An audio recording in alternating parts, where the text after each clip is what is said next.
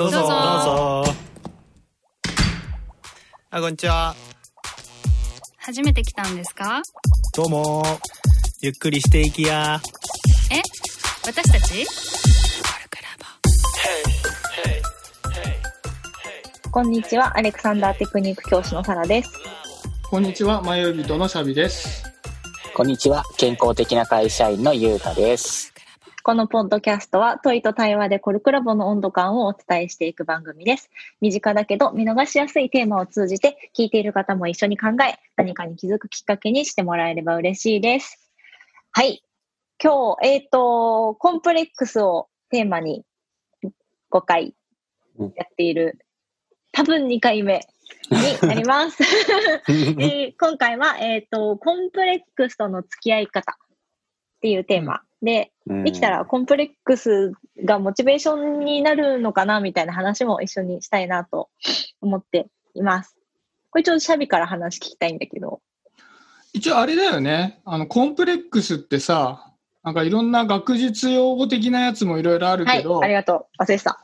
一応劣等感的なね、的な話でね、今回しようと。劣等感とどうやって付き合っていくかとか、うんそれをモチベーションにできるかとか、そういった話だね。うんで、俺ね、このコンプレックスとの付き合い方っていうのと、モチベーションにできるかっていうので、別々の話があるから、お一旦付き合い方の方で話をしていこうかなと思うんだけど、よきよき。なんかね、僕の、まあ、数あるコンプレックス、まあ、このテーマに上がった時にもうね、10個ぐらい上げてんだけど、すごい。あ書いてあるのこれ。そう、なんかね、いろいろ上げておいたんだけど、お。でそのうちで結構大きいのは、人が当たり前にできることをできないっていうコンプレックスが結構昔から大きかったんだよね。うん。なんかわかんないけど、うん。普通にさ、学校でお掃除をする時間とかってなった時に、みんなこう臨機応変に対応するんだけど、一人なんかどうやったらかうまい感じで掃除ができるのかわからないとか、あとはなんか細かい話で言うと、うん。誕生日プレゼントで、プラモデルをよくね、当時もらったわけ。へえなんだけど、俺説明書の見方が全然わかんなくて、プラモデルが一個も作れなかったんだよね。苦手な人いるよね。うんそう。で、そういう、なんか人が簡単にできるだろうことができないっていうのが、もともとめっちゃコンプレックスで、で、それが結構仕事とかでもさ、あのし一生懸命やっててもミスをしちゃったりとかっていうのがあったわけ。ほうほうで、初めはさ、それと付き合うために、一生懸命そのミスを消すように消すようにしてたの。うんいやより慎重に確認をするとか、うんそっちに、まあ、意識を人よりもつ投入して、うん人と同じようにできるようにしてたんだけど、はいはい。そうすると、結局、みんなが自然にやってることを自分はそこにリ自分の頭のリソースを全て散らさなきゃいけないから、うんうん。基本的にいまいちな人が出来上がっちゃうわけ。プラスアルファがなくてマイナスを埋める作業だけをしてるから。はいはいはいはい。うんでそうなった時に、あ、これはコンプレックスと付き合えてないなと思ったのね。うんうんで、その時に、これはもう認めてもらおうと。これはもうおっちょこちょいなんだと。しょうがないって思ってもらって、それは、なんかそのキャラとの整合性で、なんとか可愛がってもらう方向に持ってって、自分のできるところを伸ばしていって、できるところとできないところがあるけど、それがこいつだよね、みたいな方に持っていく方にシフトしたの。で、そしたら結構居心地が良くなったんだよね。うん。え、それどうやったの？あの、まあ、僕の場合は、あの営業職で仕事に入社したわけ。うんうん。で、初め営業になれない時に、まあ、慣れてないから営業もそんなにできないじゃない？入ったばっかだから。そうだね。なのに、なんか事務処理のミスとかするから、お前何やってんだと。やる気がないんじゃないかみたいな風にすごい言われてきてて、やるどうしよう。でも、そそれは、やる、まあ、結構人ってさ、いあの自分が簡単にできることができないとやる気がないという判断をするんだよね。ああ、なるほどそれはそうだよね。だって自分は当たり前にできてるからさ。うんで、まあ怖いじゃん、そんなの怒られたらさ。だからうん俺もそうなのかなと思って一生懸命直してたんだけど、やっぱりちょっとミスするんだよね。うんうんうんで、そうなった時に、あ、そっかと。で、その時点で自分は人よりちょっと営業はできそうだぞって思ってきたの。おー、なるほど。営業することだけだったら人よりできそうだぞって思ってきてたから、うんそっちにもう自分のリソースを投下してしまって、逆にそっちは誰でもできることじゃなかったから、あ、それできるんだ。ででもその割にミスはするんだね、みたいな感じのキャラとしてこう成立させたみたいな、そういう生き方をした。これどうなんだろうね。なんか付き合い方って人それぞれ違いそうだけど、なんかユータはどうなんだろそうだね。自分はね、なかなか、例えば今のシャビみたいに、う。うん。自分のいいところを探すっていうのが結構苦手で、あ、なるほどね。うん。そうすると、ただ一方でコンプレックスっていうのは、もうひしひしと感じたりもするのよ。あ生々しく解決できないものとしてね。そうそう、うんもうそこにある問題っていう感じ。そうすると、どちらにリソースを割くとか注力するっていうことはなかなかできなくて、なるほど。コンプレックスはもうコンプレックスとして、もう手にいつも持ってこんう、うろうろしてるみたいな。うーんちなみにそれはさ、なんか今うん言えることで、こういうことにコンプレックスを持ってるよみたいなのあんの、あのね、なんか、なん、何にせよ、こう、瞬発力がないんだよね。例えば、その、運動とかの瞬発力もそうなんだけれども、ほうほうあとは、会話の瞬発力というか、こう、相手の、こう、キャッチボールが、そんなにうまくいかないっていうのが。これずーっとね、あの、手に持ってるの。なるほどね。そう。でもなんかた、そのコンプレックスを人に、例えばい、あの、言ったこともあるんだけど、うんうん、そうするとね、いや、そんなことないんじゃないって言われるんだけど、うん。でもうんしっかり自分の手の中には それがあって、うんうん。なんかこう、なんとも言えないモヤモヤがあるんだよね。それが、うまく付き合えてるとはなかなか思えないんだけど諦めよう、諦めようっていうのはあるけど、うん、なんか引っかかる。ね、引っかかり続けてる。確かにね、瞬発力ってさ、結構、細かくいろんなところで要求されたりするじゃない。うん、例えば、まあ、これもさ、そうだったりするじゃん。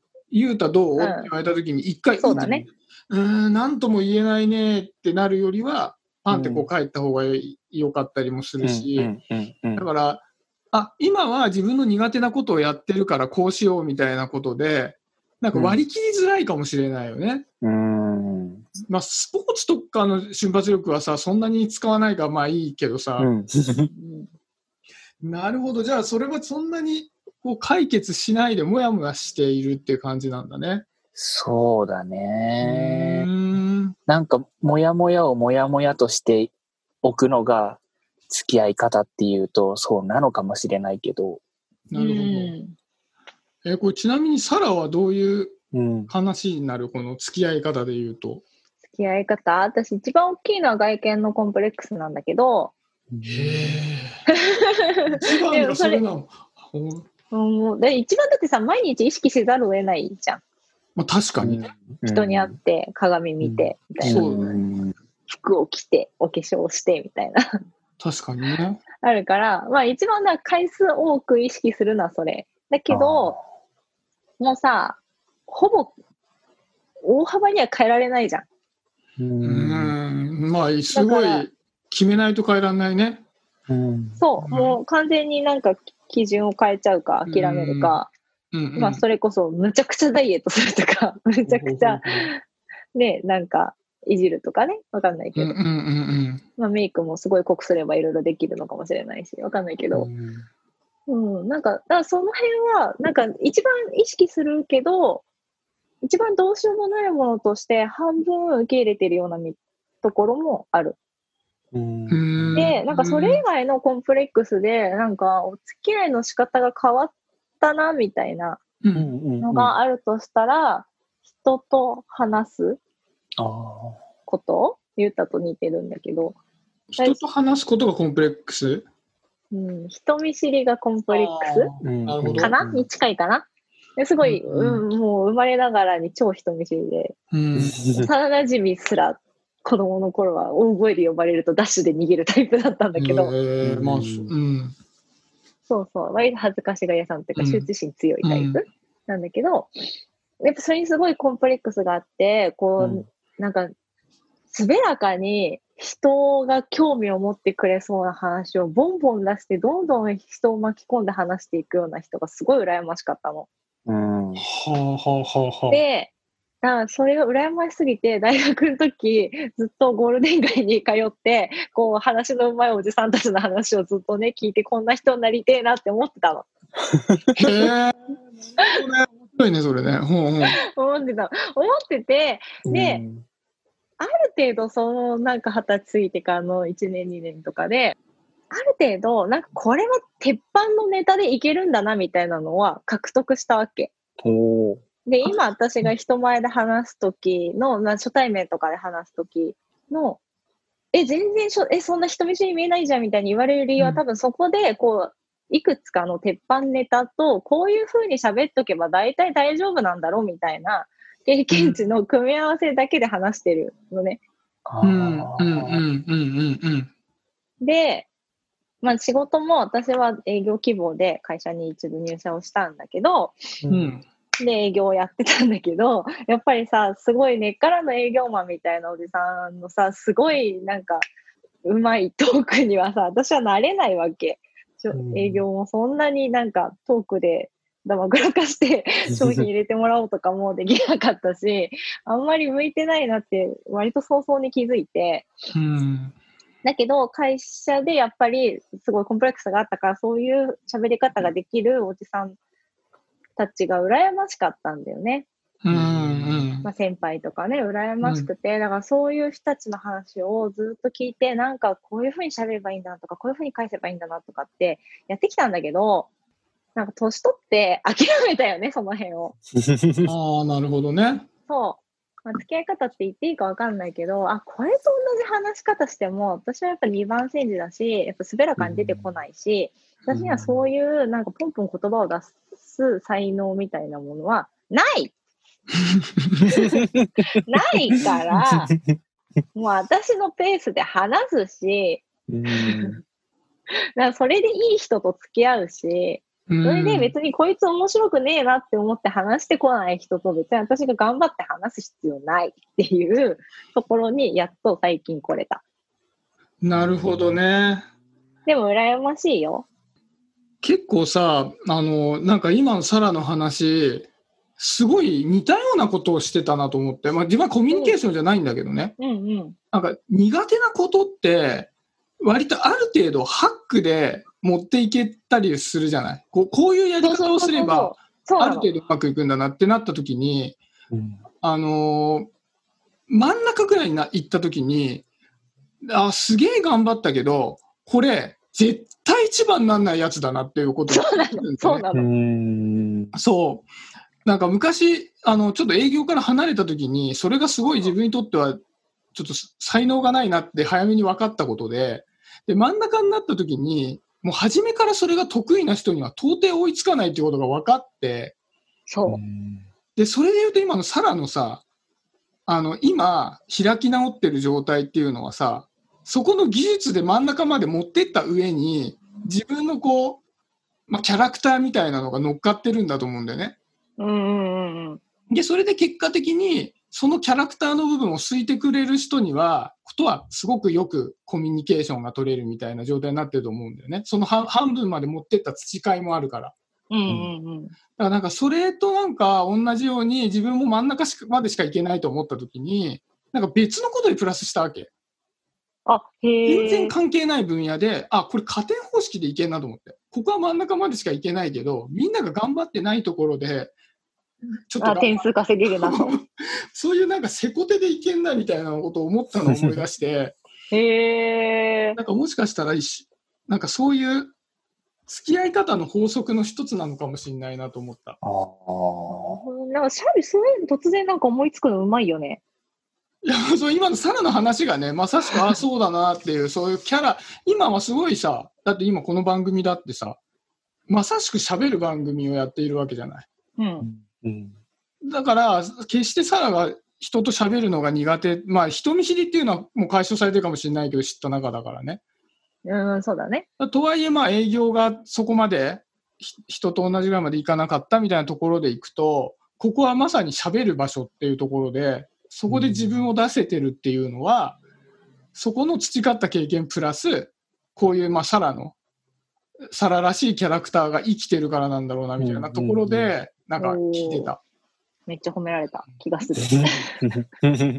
そうそうそうそう。だからなんかもしかしたらユータの、実はユータにさっきちょっとこれ言ったら失礼かなと思って言わなかったことがあったんだけど、うん。ユータもなんか、ポッドキャストのさ、ここに入ってきてもちょっと時間経ってるじゃない？うん。うん。うん。初めにユータと一緒に入った時と今の印象って結構違うんだよ。そうなあそう、初めて喋った時に、の自分がこれどうって聞いた時に結構迷いが強いなって感じがしたの。うん。うん。うん。で、ああ、そっかそっかって感じで、別にそれはそれで味だったんだけど、うん。なんか最近、まあ今回だけじゃなくて、ユータと喋っていると、うん、そそこの瞬発性がかなり上がってるっていう印象があるのね。あ、ああ、それわかる。あ、そうん。なんかそれは自分が出てる回じゃなくて、う。なんか前にユータが他の人でやってるのを聞いてても、ああ、なんか随分変わったんだなって感じがするから、ああ。そうそう。なんかそこはもしかしたらこう喋るっていう場所で、う。うん。ある程度のその法法則を身につけて瞬発力が高まってるのかもしれないなと思ったんでね。なるほど。うんからもしかしたらユータが思ってるほど瞬発力が今低くない状態にあるかもわかんないね。ああ。いやー、続けてみるもんだね。いや、本当に。人ってさ、人間ってさ、なんか、うん。差異でしかさ、変化を感じられないじゃん。うん。うん。直前と今と、みたいな。うん。でもさ、そのさ、差異をさ、うまく言えないな。なんか自分のことっていうだけで、そのなんか差異の認識が曇るし、うんちょっとずつっていうのがさ、やっぱ記憶が遠のいていくからさ、うん。すごいに認識しづらくなるじゃん。うん。確かに。そう。こういう数値化できない成長ってさ、やっぱ他人の目すごい必要だよね。必要。今すごい思った。そうなんだと思って。うん。確かにさ、ユータは毎日ユータと接してるけどさ、僕はユータとこうやって一緒に喋るときしか接してないから、前回と今回で違うなと思えるけど、そうそうそうそうそ昨日と今日のユータはそんなに違わないから、昨日と今日、今日と明日って繋がっていくと、まあ大体変わんない風に見えるのかもね。うーん。うん。う。そうだよ。だし、本当にさ、自分の自己認識の目ってめちゃくちゃ曇ってない？う。うんん、うん、曇ってるね。とすごい思うんだよね。なんかなんか私は結構ゆうたの言ってることとか共感するんだけど、うん。なんか、え、全然そんなこと思わなくていいのに、みたいなうん人に言われることを自分は めっちゃ評価できなくて辛いみたいに。うん。うん。それ本当あるよね。そうそうそうそうそう。すごい。まあ、だからこそちょっとさ、モチベーションの話も本当はしたいなと思った。だからこそなんかそのモチベーションにしづらいみたいなところもあるような気がするんだよね。うんうん。自分で見えづらい。うんうんううん。ん。見えづらいから変化しないって思ってるから、じゃあこれ、このこのコンプレックスをモチベーションにして、これを克服してこうなりたいみたいなところまでまず思えないみたいな。う。うんん。うん。うん。やっぱどっかで変化できる、したい、その先にこういう自分がいるはずみたいな希望が持てないとモチベーションにならない気がするんだけど、どうだろう？そうだね。うん。これあれだね、でも、なんか、今回さ、コンプレックスの付き合い方っていうのと、モチベーションって話で、うん。さっきモチベーションが別にあるって言ったんだけどね、ちょっと時間的に厳しいね、これね。話が盛り上がりすぎて。終わるね。ちょっとね、別途、モチベーションの話を誰か聞いてくれ。聞く、聞く、聞く。もち、いや、ちょっとね、シャビーはさ、やっぱりさ、そのさ、気づいた時に変化させるパワーが強いからさ、おー、そううなんだ。うん。うん。そうだその意味でモチベーションにできたっていう話はすごい聞いておくと、なんか糧になる気がする。うん。ちょっとそれ別の回用意してください、じゃあ。やろう、やろう。それじゃあなんか、あれだね、あのー温度とは別で3人で話して、外に出す会しよう。オッケーオッケー。オッケじゃあそんー。これななんか、やろうって言って大概やらないパターンになるからやるぞ、これは。ではでは。では、そんな感じでよろしいですかね。はーいはい。では、えーコルクラボの温度でした。コルクラボの温度はツイッターもやっています。コルクラボの温度で検索してフォローしたりご意見ご感想いただけると嬉しいです。また、ハッシュタグコルクラボの温度でツイートしてもらえれば探しに行きます。よろしくお願いします。